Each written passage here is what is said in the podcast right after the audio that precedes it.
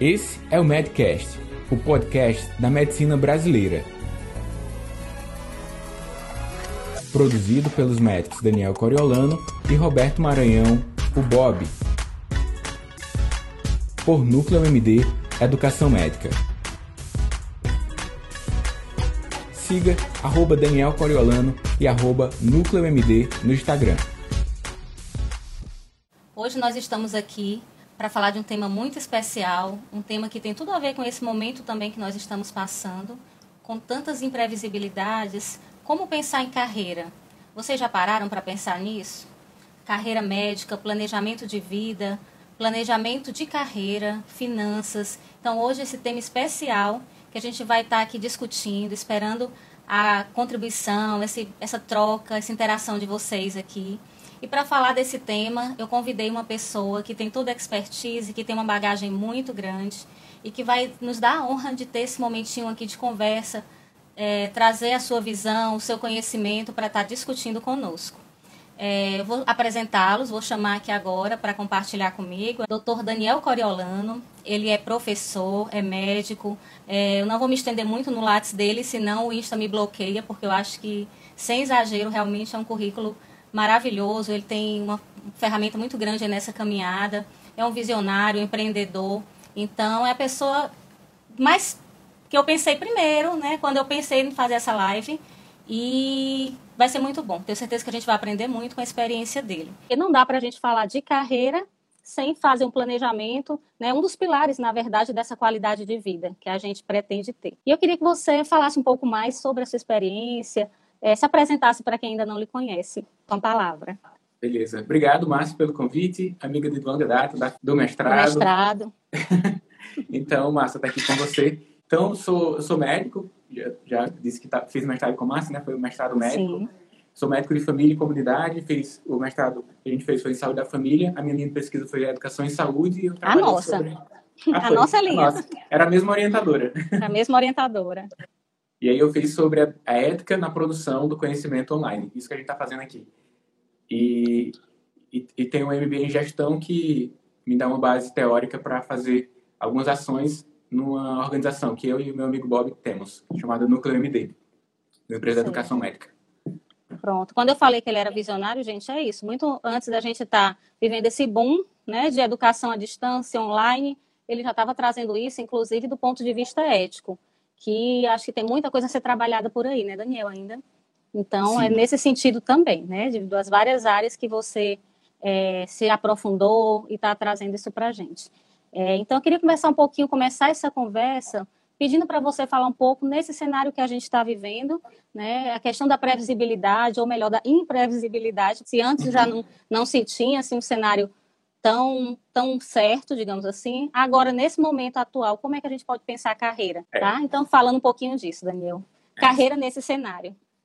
É, alguém deve ter algum familiar, Márcia, que fez uma carreira dentro de uma empresa. Ah, bancário pela vida toda, trabalhou numa grande indústria. Ou então foi o um médico, assistência de um determinado hospital, a carreira toda e se aposentou é, com um mundo de constantes mudanças de cenário e necessidades de adaptações, nesse caminho algumas pessoas não se adaptam ou, é, em virtude das várias possibilidades de vida, elas simplesmente não aceitam, não querem permanecer um, uma longa jornada apenas em um determinado rumo. E antes a gente falava de, de uma carreira em uma empresa, hoje a gente fala de uma carreira e isso dá a ideia de interpretar nossa vida como o Eu SA, né, o nome da revista. Sim, sim. Nós então, para que a gente tenha essa postura de desenvolvimento de vida e carreira, porque é tudo junto, você não consegue chegar em casa sem trazer o problema do trabalho ou sem ficar feliz pelo bom resultado que o trabalho te trouxe naquele dia. E não dá para ficar fazendo essa troca, igual o Faustão fala, né? Ele é tão bom no pessoal quanto no profissional. Sim. É uma pessoa junto, tá junto. Então, dentro desse contexto, a vida e carreira conectada e da mudança de cenário por várias oportunidades, nós aumentamos o nosso repertório diante das possibilidades. E para que essas novas oportunidades que apareçam e continuem no mercado, a gente, na minha visão, a gente deve ter esse aprendizado, aprendizagem constante na nossa vida. E quando a gente tem um, um repertório mental intenso, a gente consegue responder de uma forma mais ágil às demandas do meio. Então, quando você está na sua unidade, você é demandada quanto à comunicação, sua habilidade Sim. de comunicação para fazer educação em saúde, sobretudo na medicina de família. Quando você recebe o seu salário, você tem uma demanda para fazer gestão de recursos. Não é uma gestão de recursos de uma empresa, mas é, são gestões das finanças pessoais. Quando você está importantíssimo. Quando você se tornou mãe, você precisou ser também uma educadora. Então, temos muitas oportunidades de aprendermos e esses aprendizados, eles servem para a nossa vida e para a nossa carreira. Às vezes, a gente vê alguém que tem um sucesso em uma área e diz de uma forma inadvertida, muitas vezes, que sorte, que sorte que ele está nessa posição ou que ela Aquela está nessa posição. pontinha do iceberg, né? Isso, Daniel? Não sabe o que é que está por trás, as noites em claro, os plantões de feriado de R1, que praticamente são todos, né? Então, assim, tem muita construção por trás, muita abnegação para realização profissional e muitas vezes só se observa isso, né? O topo. É. Não sabe e, o que é que está ali por trás. É, e, e, mesmo que, que não seja uma vida com sofrimento, assim, porque quando a gente pensa em, em excessos de trabalho, a gente pode associar sofrimento, mesmo seja uma vida tranquila, mas uma vida mais crítica, com olhos mais abertos para os aprendizados constantes. Quando eu estou dentro de uma sala de professor, eu posso me comunicar e, ou então ficar no celular direto. Então, as oportunidades de vida acontecem a todo momento. O com certeza. É uma sala com dois professores, como a gente Com certeza. Lá. É então, é verdade. Essa visão de aprendizagem constante, ela, ela é muito mais importante do que você se matricular em uma pós-graduação, em um curso e fazer. Porque esses drops de conhecimentos diários fazem, no longo prazo, uma grande diferença. Eu Muitas vezes. na conversa. Uhum. Isso influencia a minha carreira sobre vários aspectos. Com certeza. Muitas vezes, Daniel. Posso falar? Para não te interromper, desculpa. Pode. Muitas vezes a gente observa, assim, principalmente nós que já acompanhamos é, alunos desde o início da, da caminhada acadêmica. Então, muitas vezes eles já chegam com aquela preocupação. Eu não sei o que é que eu quero fazer, eu não sei qual residência, qual especialidade eu quero. Uhum. É, né, já sinto essa angústia como se ao primeiro passo, entrei no primeiro semestre, eu já tenho que saber a especialidade. E muitas vezes, já focado em alguma coisa desde o início, se perde essas oportunidades que você está colocando. Então, mesmo que eu pense já em alguma especialidade, no momento daquela caminhada acadêmica, até eu concluir, eu tenho que ser um médico generalista, bem formado, com essa visão mais ampla. E eu posso deixar passar oportunidades. Oportunidades ali do ambulatório, que de repente não é algo que eu pense como uma primeira escolha, mas é uma oportunidade de crescer, de aprender. A gente aprende com o colega, a gente aprende com o paciente. Quanto a gente não aprende, né, Daniel? Assim, eu acho que a gente tem na nossa vocação e no nosso, na nossa, no nosso serviço mesmo a oportunidade de aprender e de crescer profissionalmente, pessoalmente. Então, a gente não pode deixar passar. É, tem uma palestra que eu dei lá para os novos que entraram agora para medicina, nos semestres passados, como desenvolver a criatividade durante o curso de medicina. Está lá no YouTube, da Núcleo MD Educação Médica. E exatamente isso que você falou. A criatividade, ela vai ser manifestada em algum momento a partir dos problemas que estão à sua frente. E para que você consiga resolver os problemas da melhor forma, só se você tem uma matéria-prima para isso.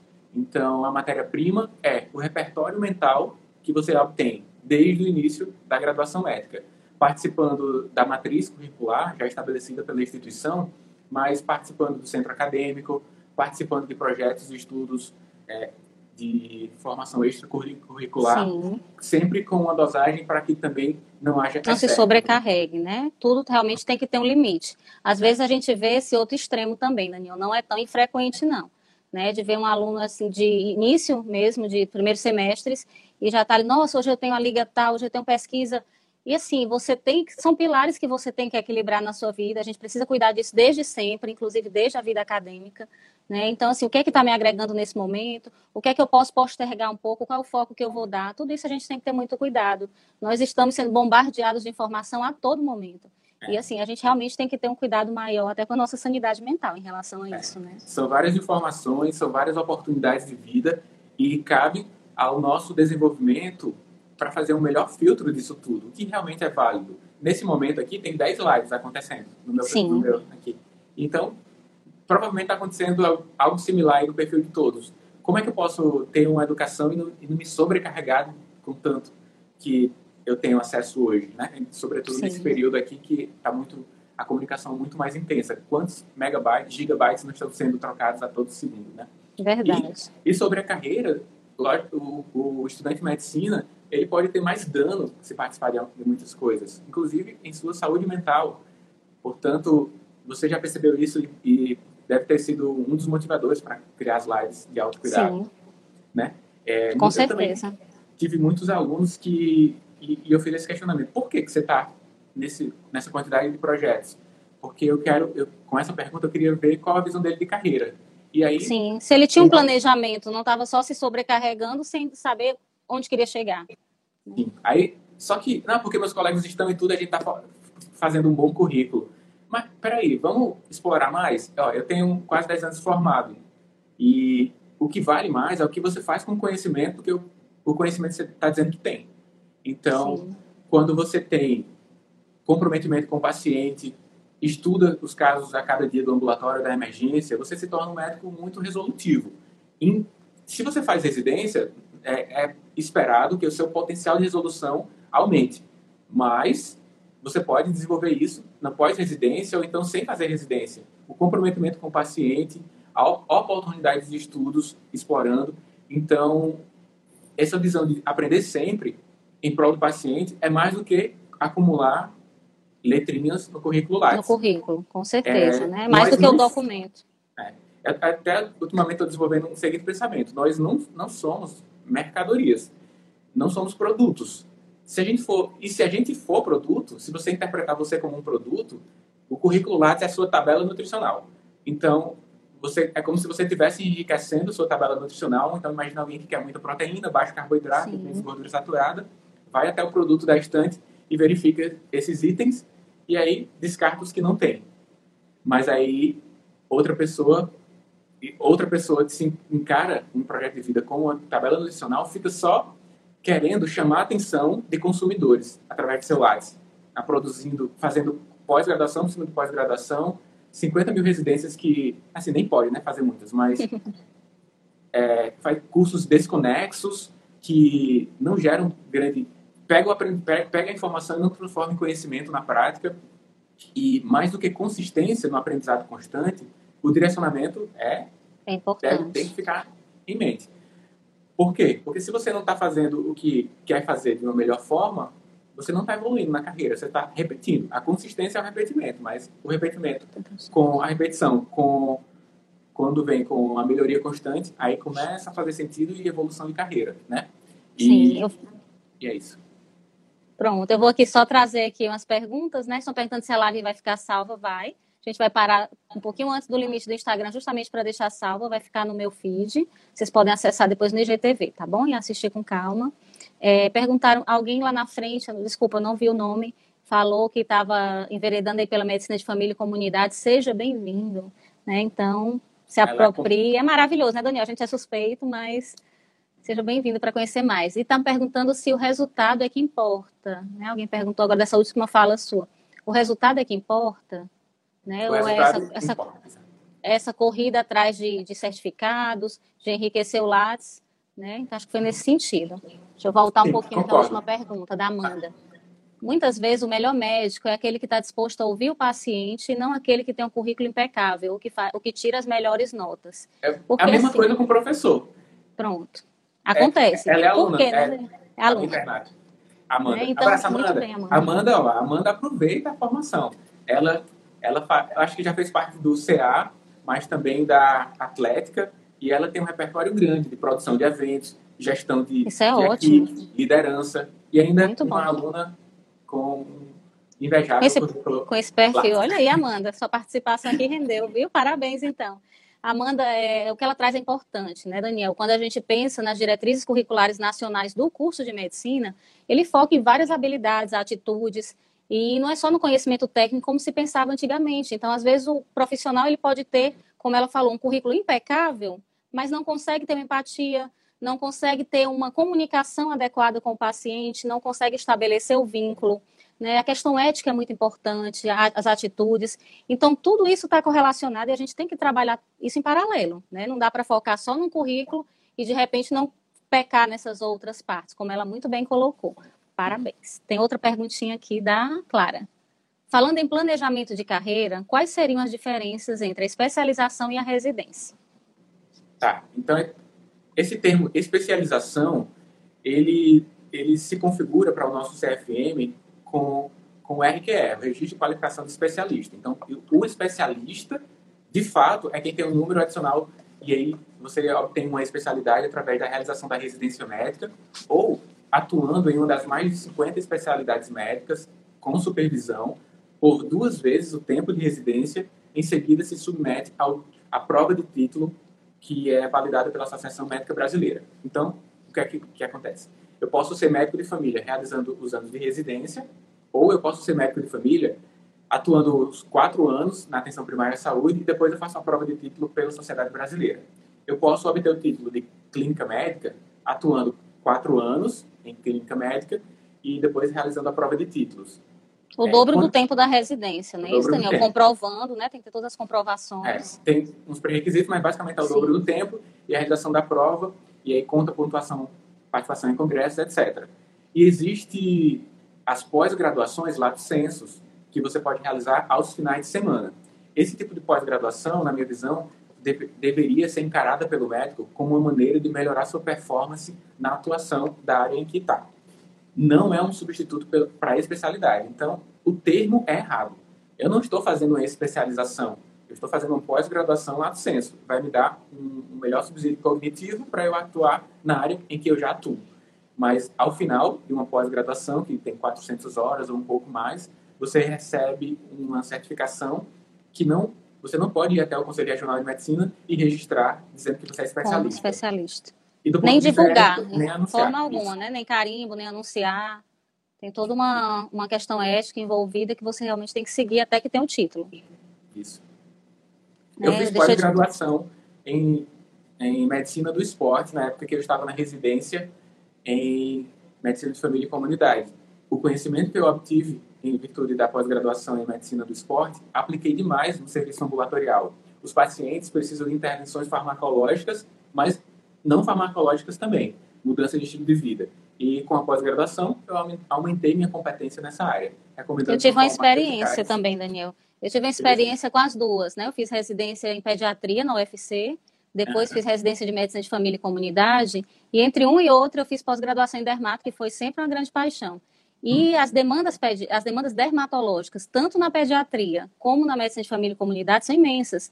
Então, da uhum. mesma forma, isso me agregou. Eu não atendo em consultório, né, de dermatologia, porque quando eu estava na fase de vou focar para fazer a prova de título, porque realmente é um segundo vestibular, né, é, foi o momento que apareceu a oportunidade de fazer o mestrado e eu não pensei duas vezes, né, e realmente não me arrependi, sou completamente apaixonada pela docência, pelo mestrado, então, mas foi uma escolha. E assim, me uhum. agregou muito, a especialização me agregou muito, não me arrependo também não. É. Né? Acho que vale a pena. Se você, se você encarar assim, é uma ótima. Você não pode encarar como um substituto e, num, um segundo momento, anunciar aquilo como especialidade, né? Porque já que a gente está falando aqui no live sobre carreira e finanças, é, normalmente o currículo acadêmico, até um determinado ponto, vai te justificar um aumento dos honorários. Se você atua com mais eficácia para um determinado resultado, o mercado, como ente genérico, aí, uma energia, vai te pagar melhor.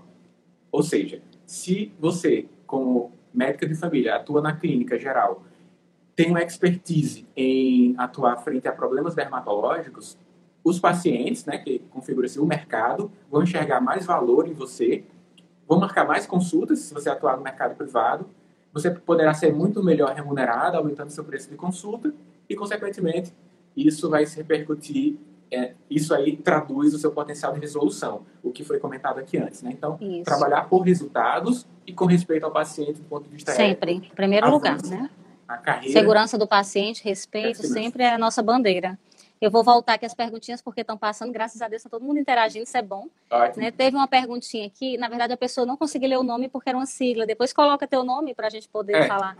Quem é, não tem o nome, bota, bota o nome. Coloca, quando perguntar, coloca o nomezinho do lado, tá bom? Para a gente poder identificar. Porque médico de família e comunidade é assim, gosta de falar chamando pelo nome, olhando. A gente não pode olhar olho a olho, né, Daniel? Mas é. vamos tentar nos aproximar um pouquinho mais. Então ela perguntou assim, ela disse que gostava, acho que é ela disse que gostava muito de paciente pediátrico. Ele disse assim, como fazer MFC e atender só a criança? Né? Eu sou suspeita porque eu fiz pediatria e MFC, mas eu vou lhe dizer uma coisa, assim, é, a medicina de família e comunidade, é, quando você passa, e hoje a gente tem muita oportunidade disso, porque na maioria dos currículos ela é longitudinal, Então tem, né, eles conseguem, os alunos conseguem vivenciar mais a prática, o dia a dia do médico de família e comunidade, da atenção primária à saúde. Então, é, quando realmente decide, eu acho que já vem com uma bagagem aí bem compreendida do que é, porque era uma especialidade relativamente nova, né, perto das outras, e a gente acaba se apaixonando por gente, tá? Eu acho que, na verdade, quando a gente faz medicina, a gente já já tem que pensar nisso, né? Eu gosto de cuidar de gente. Claro que tem uma tendência de gostar de uma especialidade clínica, cirúrgica ou de determinada subespecialidade. Mas é, eu acho que vale a pena conhecer um pouquinho mais se você está nessa dúvida. A pediatria também é apaixonante. Está aqui a doutora Josiane, que não me deixa mentir. E assim, Daniel, falando dessas duas residências, né, eu conheço vários colegas que são pediatras e médicos de família e comunidade. É, há, muitas coisas têm em comum. Então, assim, quando você é pediatra, você está naquele dia a dia, o teu envolvimento não é focado só na criança. Você recebe a família, se você vai fazer uma orientação nutricional, a criança está acima do peso ou está comendo de forma errada, né, tem um erro alimentar, você acaba envolvendo a família. Né? Então, a gente já trabalha muito nessa perspectiva. Aí o que a gente faz é ampliar para os outros membros é. da NFC. E você fica com uma competência intensa, porque, imagina, você, ok, você atende de forma prioritária a criança, mas você tem a visão do mecanismo de organização familiar, das, porque a gente estuda bastante a medicina de família, Sim das variáveis que influenciam na saúde da criança, desde o bebê até a adolescência, um pouco mais até. E aí você se torna mais competente, tem mais valor diante dos seus pacientes, e isso é benéfico para a sociedade e para você também. Eu vou falar aqui um pouquinho, vou ler a, a resposta, a pergunta da Sara, na verdade. Comecei como técnica em enfermagem, cursei até o oitavo semestre da graduação em enfermagem. Acreditam que essa trajetória até cursar medicina tem mais benefícios ou malefícios? Como não misturar as profissões? Ah, doutor Daniel, deu seu... Assim, na minha opinião, se você consegue ir logo para medicina, melhor, porque tem, tem uma variável aí que, que é impagável, que é o tempo, né? Você, você quer medicina, então vai lá fazer.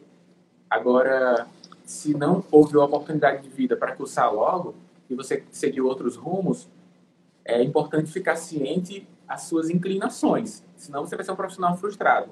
E as inclinações, algumas pessoas colocam que diz respeito ao o quanto você é feliz desempenhando uma determinada função. Não concordo tanto. Eu, eu, eu acho que é o quanto de resultado que você leva para o que você está fazendo. Isso, quanto mais resultado você vê diante da sua atuação, mais satisfeito você fica e você quer replicar aquilo, porque, porque de uma forma bem fisiológica, queremos repetir a felicidade. Então, a cada quando você termina de ler um capítulo de livro, você não tem felicidade, Márcia? Sim. Quando termina Muita. o livro. Então, é um resultado que você tem. Quando você finaliza projetos, desde que assistir a live do começo ao fim, aprendi, você concluiu uma coisa, até ler um artigo, concluiu uma coisa, até o final de um dia de atendimento que você concluiu uma coisa. Então, essas conclusões é, são os resultados que você tem. E esses resultados, quando trazem satisfação para você, você quer replicar, replicar. Então, é, por exemplo, quando, quando os youtubers de hoje eram crianças, não existia a profissão. Eles não sonharam em ser youtubers, né? Sim. Só que com a comunicação deles, por exemplo, Dr. Graus Varela, a comunicação dele de educação e saúde gera tanto resultado na vida das pessoas, dando maior rigor às informações, na maior parte das vezes, traz profissionais. Então, esse resultado faz com que ele seja se sinta feliz em gravar os vídeos, participar de entrevistas, Sim. etc. Então, você pode, hoje que está na graduação, é, desempenhar um, uma, na sua carreira uma função que nem existe hoje. Aliás, saiu na revista Exame que das cinco, cinco atuações que você vai ter, três nem existe ainda. Já pensou então, como muda muito esse mercado, né? É. Tem que estar tá realmente se atualizando, estar tá de olho no que tem de novidade, das necessidades mesmo, né, das demandas que estão surgindo para repensar essa carreira ou para definir. É, eu queria falar um pouquinho a respeito. Pode concluir, depois eu falo. Não, e fechando a, a resposta para ela, né? Sim. Que, que, o que é que traz satisfação a cada dia, os resultados que ela, tem, que ela tem. Se é já na área que ela está, ela certamente entregará um grande valor para a sociedade e isso vai ser revertido também em bons, melhores honorários. É, na média, o médico tem um honorário maior do que a população geral, mas isso não exclui que outros possam conseguir bons resultados também. Né? É, eu queria falar um pouquinho sobre isso, que eu não sei se a pergunta dela foi nesse sentido também, de confundir ou de achar que não agregaria uma coisa. Eu entendi que teve alguma coisa assim. Mas, em primeiro lugar, reforço tudo que o professor Daniel falou a respeito disso. Né? Nós temos profissionais de todas as áreas, da área da saúde, então, que agregam muito, que a gente troca muito, que aprende muito e que faz daquela escolha o seu propósito e é um profissional excepcional. Né? Então, eu acho que a gente reconhece isso no nosso dia a dia, faz toda a diferença quando a gente trabalha em equipe com um profissional assim. E a enfermagem é uma das áreas que me encantam muito, é a área do cuidado, ela está ali de braço dados conosco no nosso dia a dia. Então, conheço bastante, quero lhe parabenizar por essa caminhada aí de até o oitavo semestre da graduação de enfermagem. E se realmente o teu desejo for fazer medicina, não sei se você já é acadêmica de medicina, confundir não vai. Tudo é área da saúde, tudo, pelo contrário. A sua experiência, a gente tem alunos de medicina que vieram de outros cursos da área de saúde, inclusive graduados, e que a experiência só enriquece, enriquece a ele, ao grupo, é uma contribuição imensa. Então, acho que se realmente é o teu desejo mudar de área, tentar uma nova perspectiva, vai valer a pena também, né? Eu acho que conhecimento agrega. E, inclusive, a gente tem profissionais de outras áreas completamente diferentes, de exatas, de humanas, né? E que resolveram repensar a rota, então, e estão se dando bem também, agregam também. Eu acho que vale a pena tudo isso, desde que você esteja feliz, que você esteja dentro do seu propósito. Acho que isso é o principal, né? É, teve algum comentário que eu perdi que a Amanda falou que ela eu fiz o que ela pensa em fazer como residência e especialização. Que bom, Amanda. Então, depois quiser entrar em contato para a gente conversar um pouquinho mais. Eu sou suspeita para falar dessas áreas, mas estou à disposição, tá bom? Boa sorte para você, que eu já vi que você vai longe. É, a Damares falou que as redes sociais influenciam o planejamento de vida. Não, perguntou. As redes sociais influenciam no planejamento de vida e carreira do profissional? O que é que você acha, Daniel? Ela está sendo influenciada, provavelmente, aqui pelas falas nossas, né? Então, é por isso que tem que ter o próximo passo que eu falei no meu mestrado, né? Que depois, depois de você ter as, possibilitar à população acesso à telemedicina, que são duas vertentes, tanto a, acesso ao atendimento quanto à educação e saúde, né? Quando você tem, passa a ter acesso a informações na rede de uma forma muito ampliada, você tem que desenvolver o próximo passo, é que é rigor no consumo. Isso traduz-se em educação digital. É, então, e na rede social, que é a pergunta que ela realizou. Especificamente, né? É assim, ó, deixar de seguir todo mundo aleatório, escolher os seus curadores de conteúdo, é, vão te de toda forma vai te influenciar. Sim. E aí pode te influenciar positivo ou negativo, só que você vai, vai ser um diagnóstico retrospectivo, né? Só é. vai quando acontecer o problema. Então, verifica quem é, quem é que está te influenciando de alguma forma, porque influencia de qual, uma foto que a pessoa posta influencia. Se a pessoa, a pessoa posta uma foto no local que foi há 10 anos atrás e influenciou você porque a pessoa é rica. Aí é, é sempre uma influência a rede social. E, e, pode causar um dano a você. Aqui tem muito Você tem que ver se, é, você tem que ver primeiro se aquilo realmente está te agregando. Quando a gente fala em agregar, não estou falando só do ponto de vista profissional, não, é do ponto de vista pessoal, o que é que está te fazendo crescer, o que conteúdo é aquele que está sendo apresentado, primeiro porque tem essa questão da influência e também vai utilizar uma das coisas mais preciosas que a gente tem na nossa vida, que é o nosso tempo. Então, muitas vezes você vai perder tempo, né, com conteúdos que não agregam, com conteúdos falsos ou que não tem uma fonte confiável. Fake news é só o que tem, né? Então a gente realmente tem que ter um cuidado, um filtro muito grande, observar, porque tem muita falácia por aí também, então tem que ter cuidado. A gente vai desenvolver essa educação digital por isso que eu não falo só desenvolvimento da carreira, é da vida e carreira, é um termo só. Porque Sim. vai influenciar em todos os aspectos. Porque no final da conta a gente, a gente quer ser feliz, né? Quer ser feliz no nosso ambiente domiciliar, quer ser feliz no nosso ambiente de trabalho, quer ter boas relações, quer desenvolver um, bom relacionamento dentro dos colegas de trabalho e com o público que a gente atende. No caso de nós médicos, junto aos nossos pacientes, ter esse bom relacionamento. No final das contas, das contas, é isso tudo. Então, ter sobrecargas em, em vários aspectos pode gerar algum prejuízo. E aí, há que você desenvolva a educação digital, e eu também, todo mundo, a todo momento, para que a gente escolha os melhores curadores de conteúdos, né? São as pessoas que coletam as melhores informações, passam algum filtro e colocam a sua interpretação diante das informações que é Seu olhar, sua reflexão, né? Seu ponto de vista crítico, tudo a gente tem que ter é, essa análise mesmo, pessoal. É, vou só registrar aqui que a Maria, descobriu o nome, Maria Soares, Aqui gosta de pediatria, quer ser médico de família, mas gosta mais de pediatria. Eu gosto muito dos dois extremos, viu, Maria? Eu entrei também achando que eu ia ficar muito para o lado da pediatria, como MFC, mas lidar com idoso também é maravilhoso, sabe? É um, é uma história de vida, é muito conhecimento, é muito bom, é uma troca muito boa, e com todas as faixas etárias, com, todos, com todo o ciclo de vida. Então, nós somos suspeitos, a gente vai passar a noite toda falando bem da medicina de família e comunidade, né?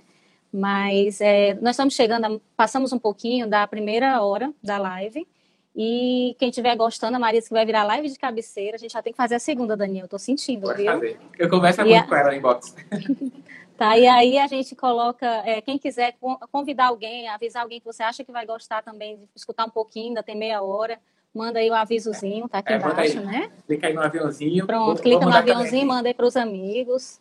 Olha aí. Eu vou aqui puxar um pouquinho aqui para ver algum comentário. Doutora Adriana, docente, está ali também muitas pessoas conhecidas, pessoas da comunidade. Que bom que estão por aqui também, sejam bem-vindos.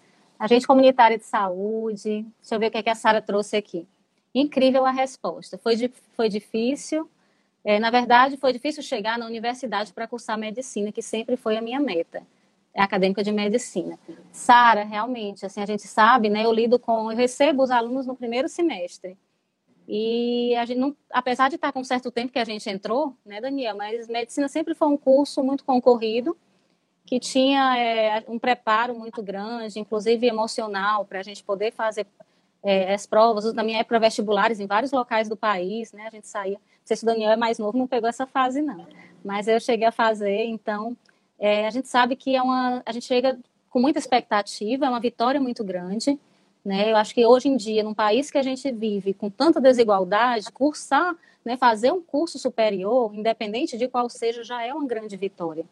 Né? E ser aprovado em medicina, se realmente essa era a tua vocação, esse era o teu sonho, é, a gente sabe que o pessoal brinca, né? Antes eu sonhava, agora eu não durmo. Então, mas assim, Sara, parabéns, viu? Pô, a gente sabe que realmente cada, cada um de vocês que chega, a gente fica muito feliz, porque sabe que faz parte mesmo de uma conquista e que virão outras. E aí eu queria chamar o Daniel, já puxar o gancho, Daniel, para a gente falar um pouquinho dessa questão do aprendizado, né? Quando é que você para? Você não para, né? Como é que é esse aprendizado da medicina? Fala um pouquinho aí sobre o que, é que você acha sobre isso. Na, não, não faz nenhum sentido para ninguém aquela pergunta que antes fazia. Já terminou os estudos? Realmente. Não faz, não faz nenhum sentido. Eu lembro. Não, não perguntava Realmente, muito, né? Daniel, nunca mais eu escutei isso, mas a gente escutava muito mesmo. Ah, quando eu, ter, quando eu terminar os estudos, eu vou fazer não sei o quê. Não, nunca termina. Nunca da termina. mesma forma que nunca termina o trabalho em casa, você tem que ter organização de tempo, né? Nunca termina. A vida é contínuo. Só enterrar mesmo. É verdade. Então, e acaba sendo no automático, né, Daniel? Então você tá, é. claro, você com planejamento, com organização, mas você não quer. Chega um momento que você é tudo tão dinâmico que você sente a necessidade de estar se atualizando, de buscar um pouco mais. Né? Eu lembro que quando eu terminei o mestrado, Daniel aí foi meu companheiro de mestrado da Fiocruz, e foram noites e noites, né, Daniel? Sim. Primeiro ano, então, que é um ano realmente com muita.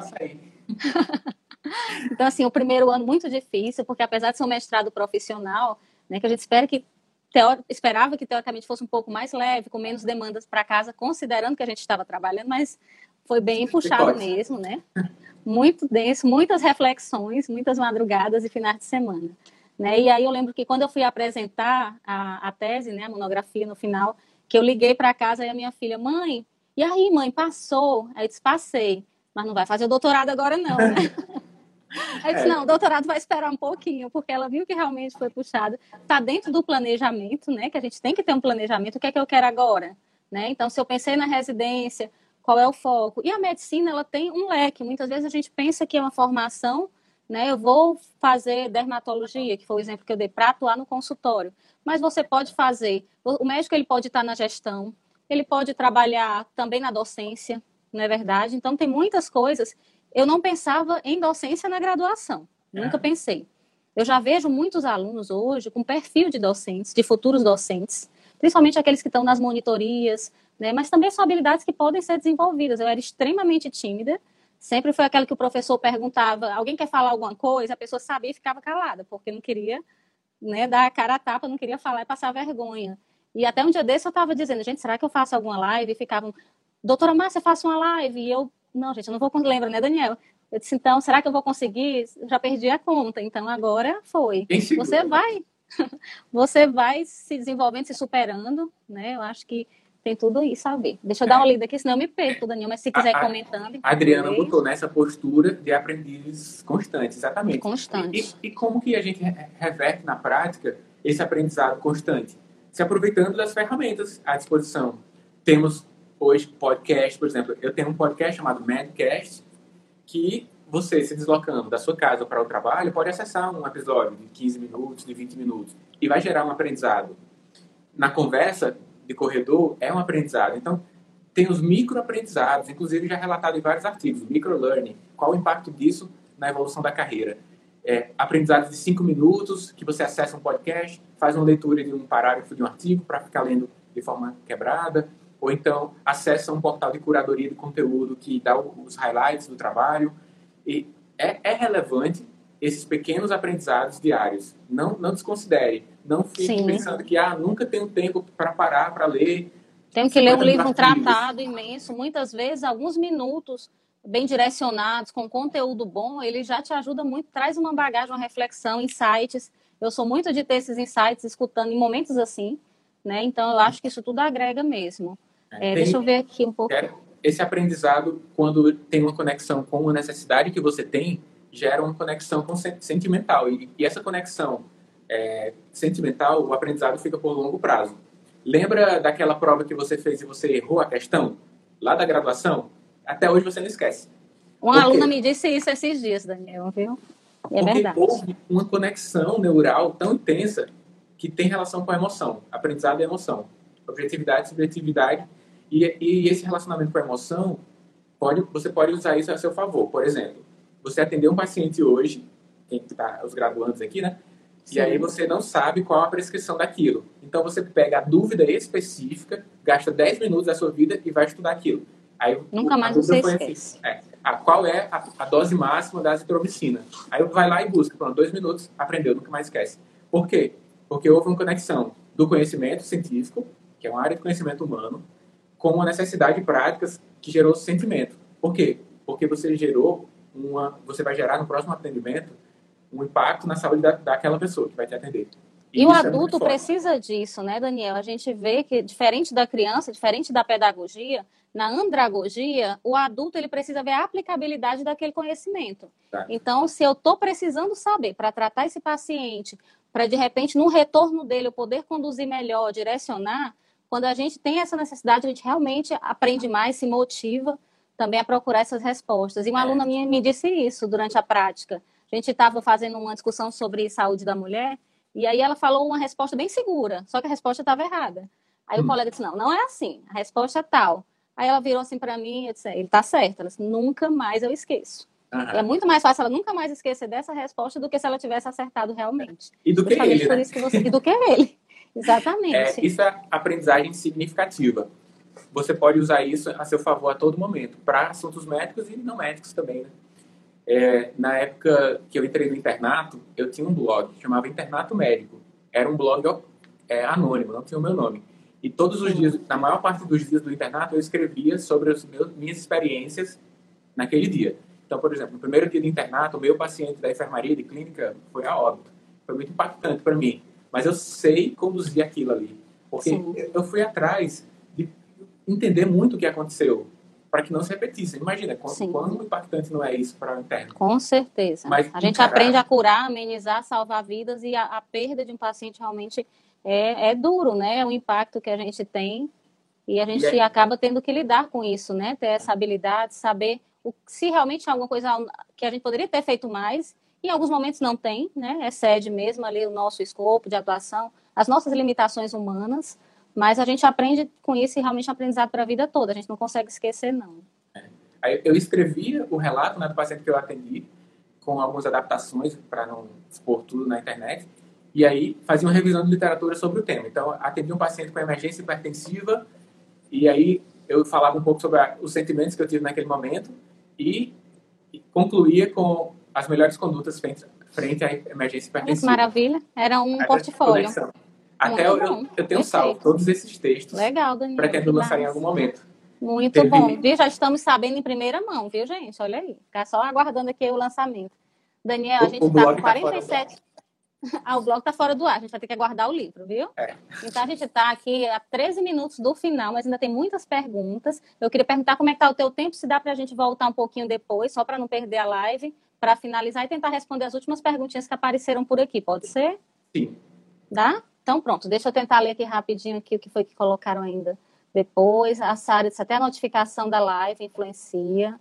A Amanda também sobre redes sociais é, como usar a favor da carreira e estabelecer um limite com a exposição da vida pessoal. Isso é importantíssimo, Amanda. Eu acho até que mereceria mais tempo para a gente falar sobre isso. Mas eu vou tentar pedir para o Daniel resumir um pouquinho, tá? Um ponto importante.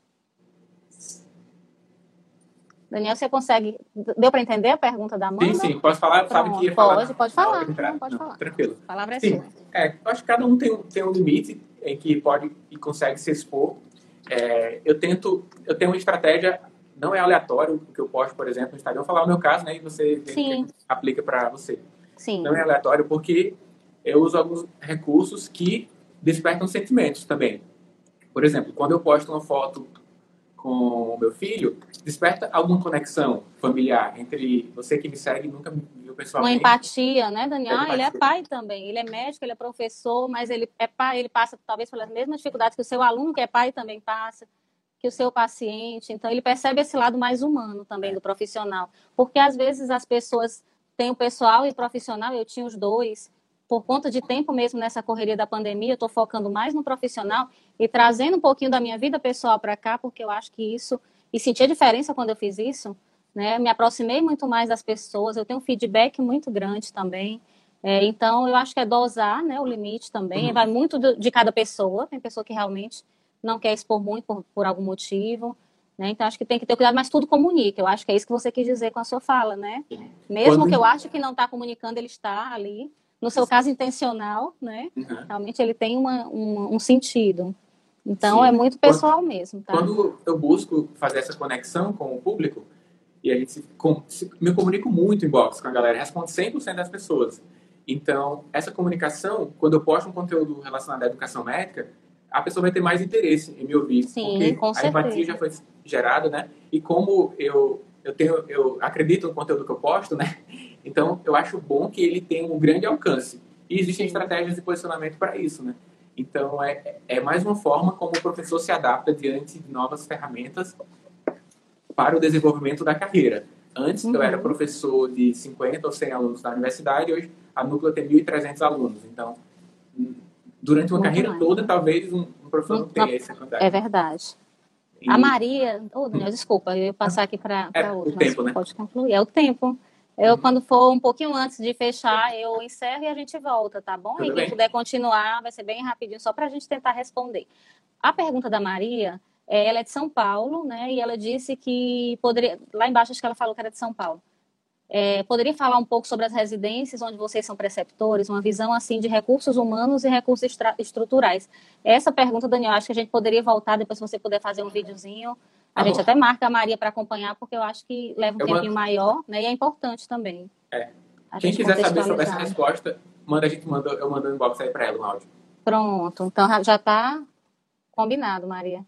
Pronto, foi aqui que ela disse que morava em São Paulo e quer voltar para o Nordeste, coisa boa.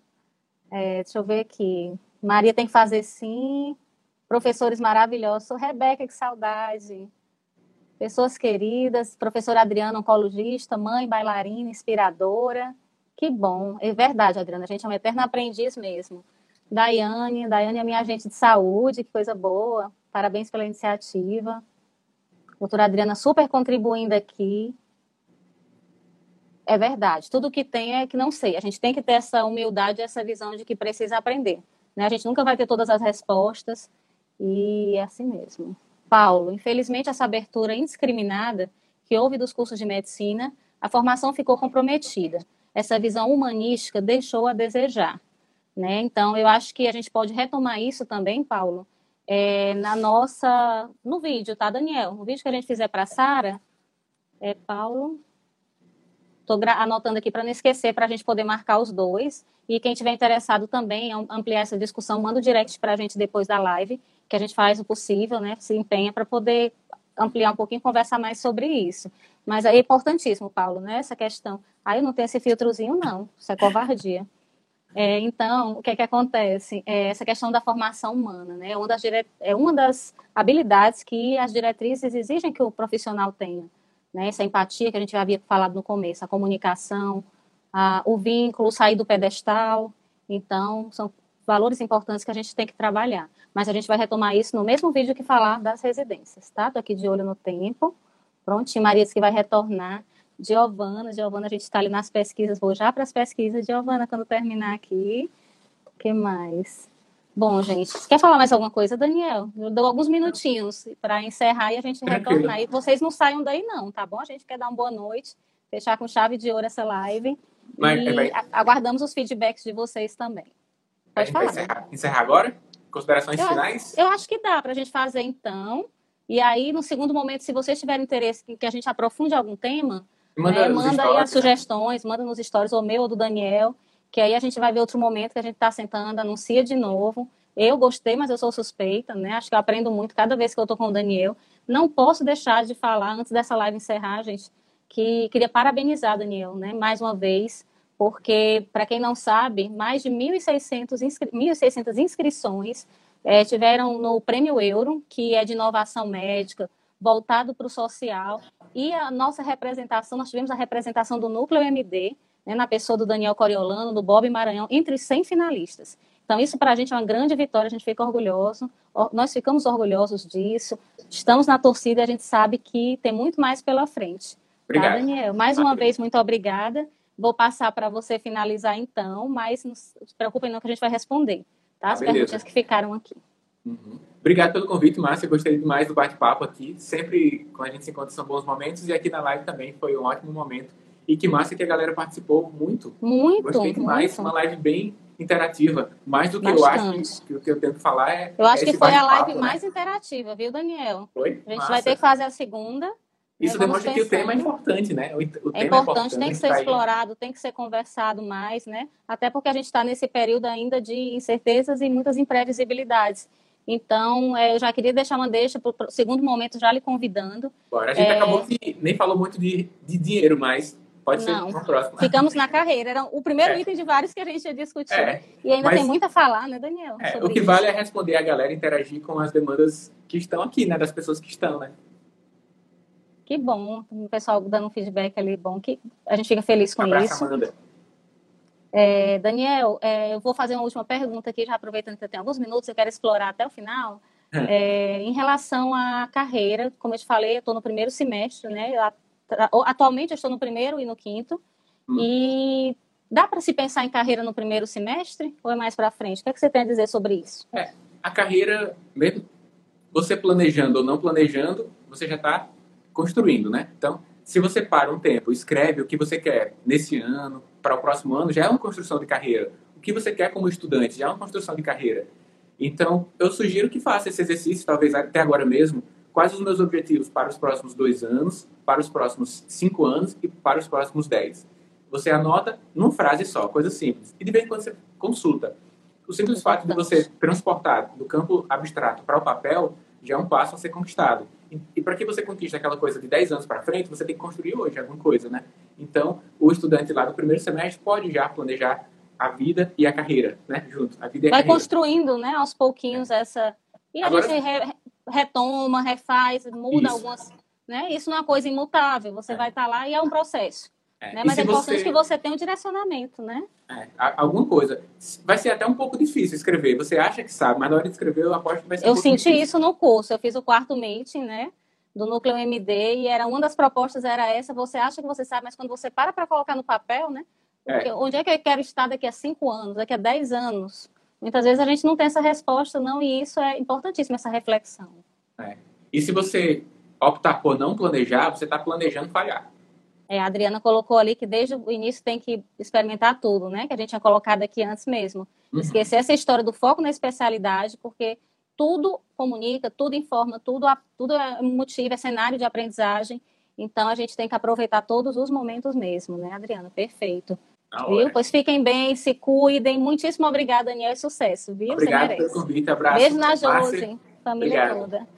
Valeu. Tchau, tchau, tchau gente. Muito obrigada pela presença e pela participação. Foi maravilhoso. Para você ter acesso à comunidade fechada do podcast e ainda ter acesso a web aulas, e-books, mini cursos, conteúdos complementares aos episódios publicados por aqui, faça parte do Medcast Premium.